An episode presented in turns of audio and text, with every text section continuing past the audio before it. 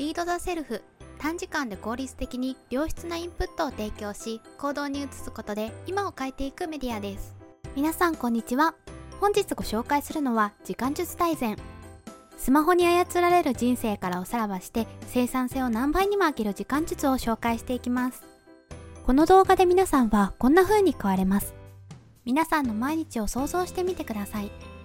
忙しくて毎日がてんやわんやな状態から余裕を持って毎日を過ごすことができるように。1週間を振り返ると何をしていたか思い出せず虚無感を感じていたり気が散って手につかない状態から一日一日に充実感を感じて集中して物事に取り組めるようになります。スマホに人生を操られる状態から自分の意思を持って人生を推し進めることができるようになるでしょう。それでは早速時間術を見ていきましょう。時間を作り出すためには4つのステップが重要です。まずはハイライト。毎日の最重要事項を決めましょう。次にレーザー。気を散らすものを撃退し集中しましょう。集中すると疲れてくるのでチャージで脳を充電していきます。そして最後はチューニング。1日を振り返り改善を重ねていきましょう。この本では全体で87個ものアイデアが紹介されており今回はその一部を紹介していきます。重要なのは完璧を目指さないこと。最初から87個ものアイデアを全て実行することは難しいです。ぜひ自分に合いそうなアイデアからスモールスタートしてみてください。行動を変えることで確実に時間が捻出されるんです。小さいことからでもいいのでぜひ行動してみてください。それでは1つ目のステップハイライトから見ていきましょう。まずは1日の最優先事項を決めましょう。1日の目標をタスクにすると数が多く細かすぎて機械的になってしまいます。逆に1日の目標をビジョンに設定すると遠すぎて何をしていいか分かりませんよね。ハイライトはこの中間に位置しています。1日の最優先事項を設定しましょう。ハイライトの設定方法は大きく3つあります。1つ目は緊急性。今日やらなくてはならない。緊急のものは何かを考えましょう。2つ目は満足感。1日の終わりに満足感が得られるものを設定しましょう。3つ目は喜び。自分自身が一番喜びを感じられるものを設定しましょう。特に満足感喜びを意識してみると一日の充実感が上がるので試してみてくださいね。ハイライトを設定したら書いて記録をしてみましょう。ポストイットでもノートでも構いません。書くことで目標より意識できます。そしてハイライトのための時間を作ります。スケジュール帳や Google カレンダーでハイライトのための時間を何時から何時までと決めて確保してしまいましょう。ハイライトの時間を確保するためには誘いもある程度断ることも必要です。受け入れっぱなしだと人生を他人に左右されるようなものです。ハイライトを決めたら次はレーサーです。気を散らさずに集中しましょう。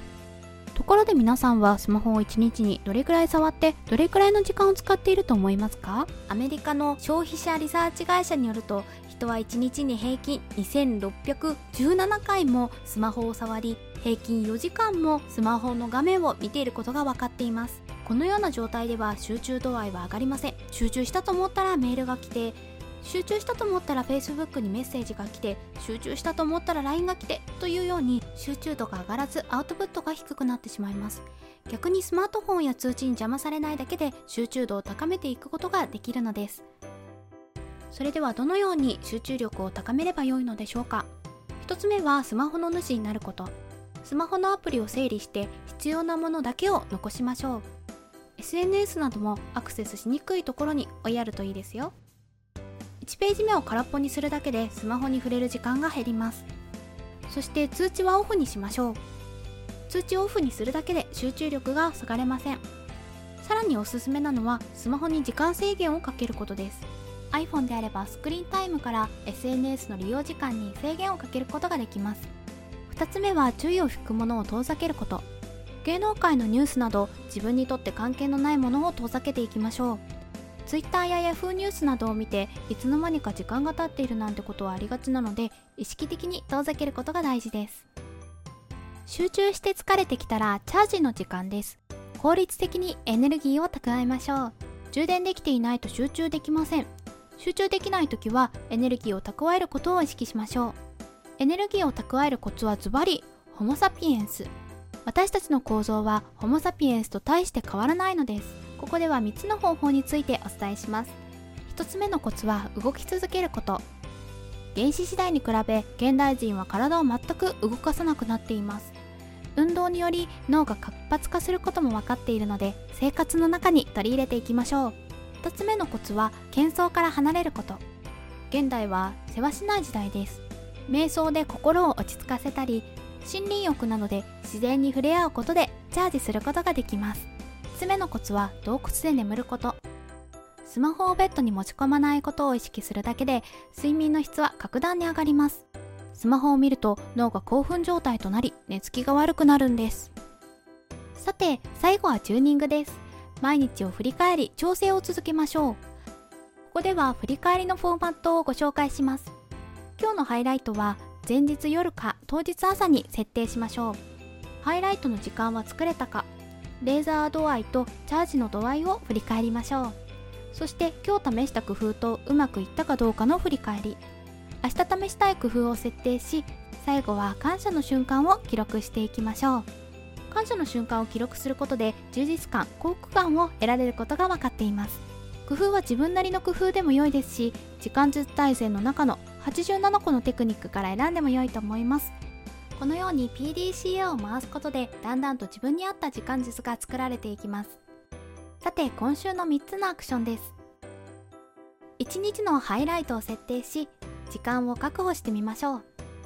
特に満足感や喜び緊急ではないけど重要なことをハイライトにしてみましょう。忙しさに追われてハイライトを忘れないようにすることが大事です。2つ目はスマホを飼いならすこと。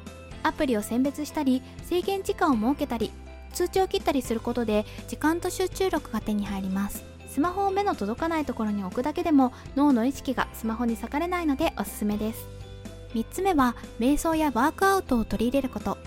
瞑想は集中力や心の安定に効果があります。また運動も取り入れることで脳も活性化することが分かっています。ヒットなどは短時間で高密度な運動ができるのでおすすめです。いかがでしたでしょうか？ぜひ一つでも行動に移して試してみてくださいね。